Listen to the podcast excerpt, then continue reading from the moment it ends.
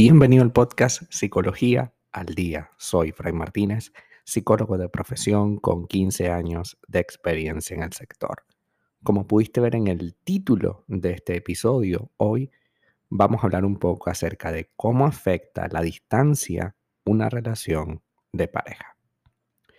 Hoy en día, la distancia física y, la, y más importante, la distancia emocional, es más común de lo que pensamos en una relación de pareja, ya que el ritmo de vida que hoy tenemos nos lleva a o nos obliga a una rutina tan estricta que a veces no podemos hacer una armonía entre nuestra vida laboral incluso y nuestra vida personal.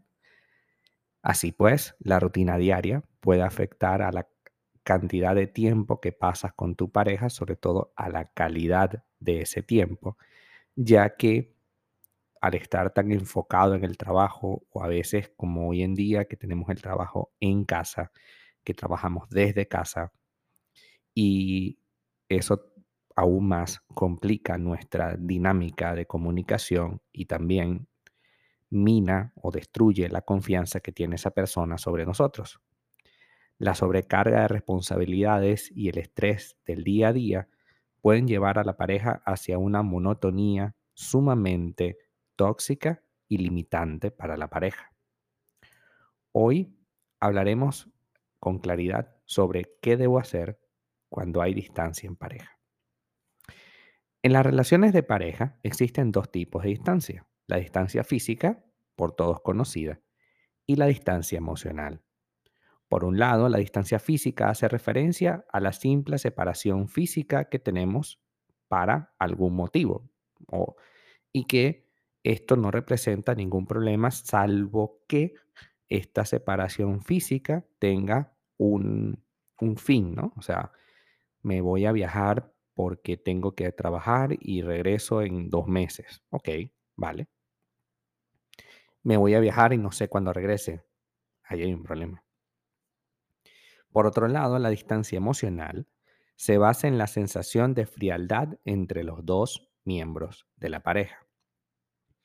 Este tipo de distancia da lugar a diferencias de opinión y la separación psicológica, aunque están presentes físicamente. La distancia emocional es muy compleja ya que se trata de un distanciamiento afectivo que limita las muestras de cariño y la comunicación entre los dos. Por ejemplo, existe unas señales de distancia emocional que hoy vamos a conversar. La primera de ellas, dedicar más tiempo al trabajo o a las amistades o a cualquier cosa y menos a la pareja.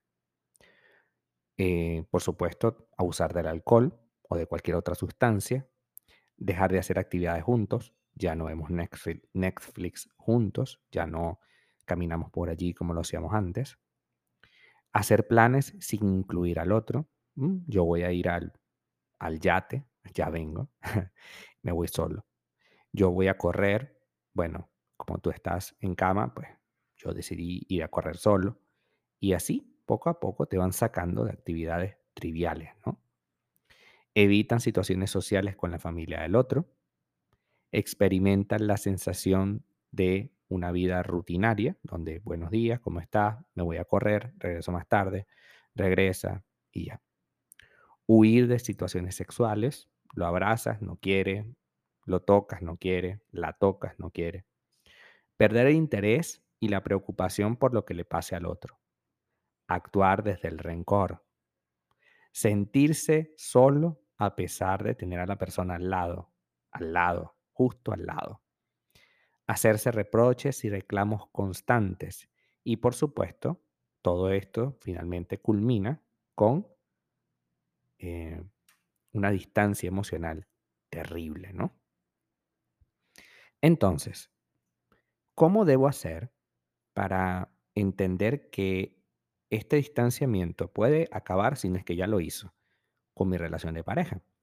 Primero debo identificar que existe esa distancia aunque te hagas el loco o la loca durante todo este tiempo, hacerme el loco es una, es una cualidad muy propia de los seres humanos, y, y, estés mirando para otro lado, tienes que reconocer hoy que esta situación está existiendo y que es una realidad. Esta persona tiene distancia emocional o física contigo. Debemos detectar esto que ha provocado la distancia emocional y adoptar una postura frente a ello. Debemos adoptar una postura y planear qué voy a hacer con eso.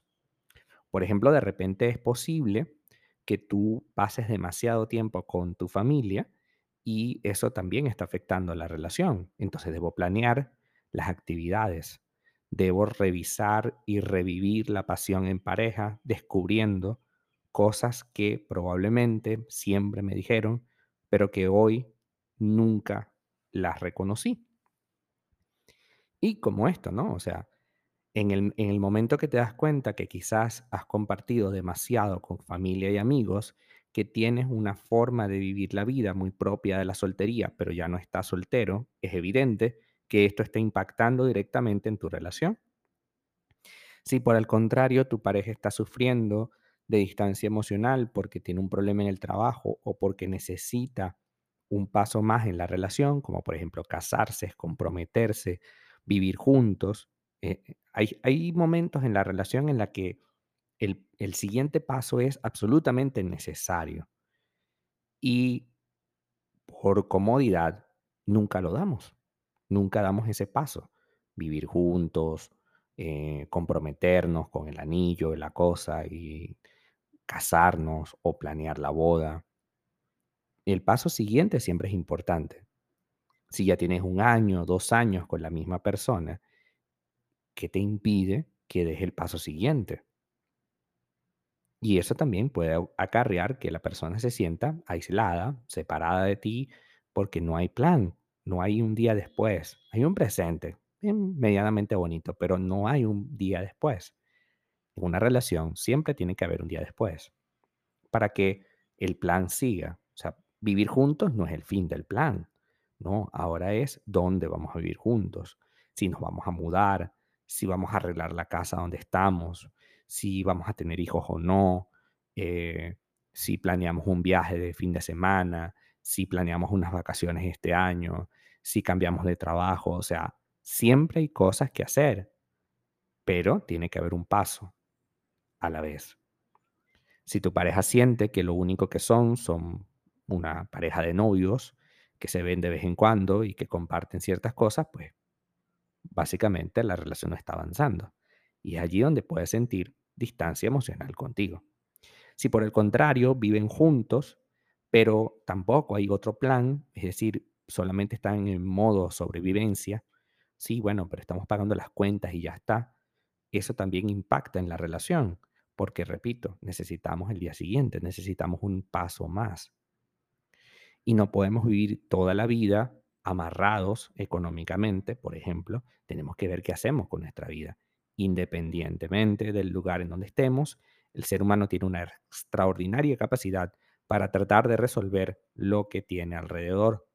No se trata de ser millonarios mañana, pero se trata de mejorar nuestra calidad de vida y no vivir siempre alcanzados. Los seres humanos necesitamos viajar, conocer cosas, pasear, y a veces eso no tiene por qué ser costoso.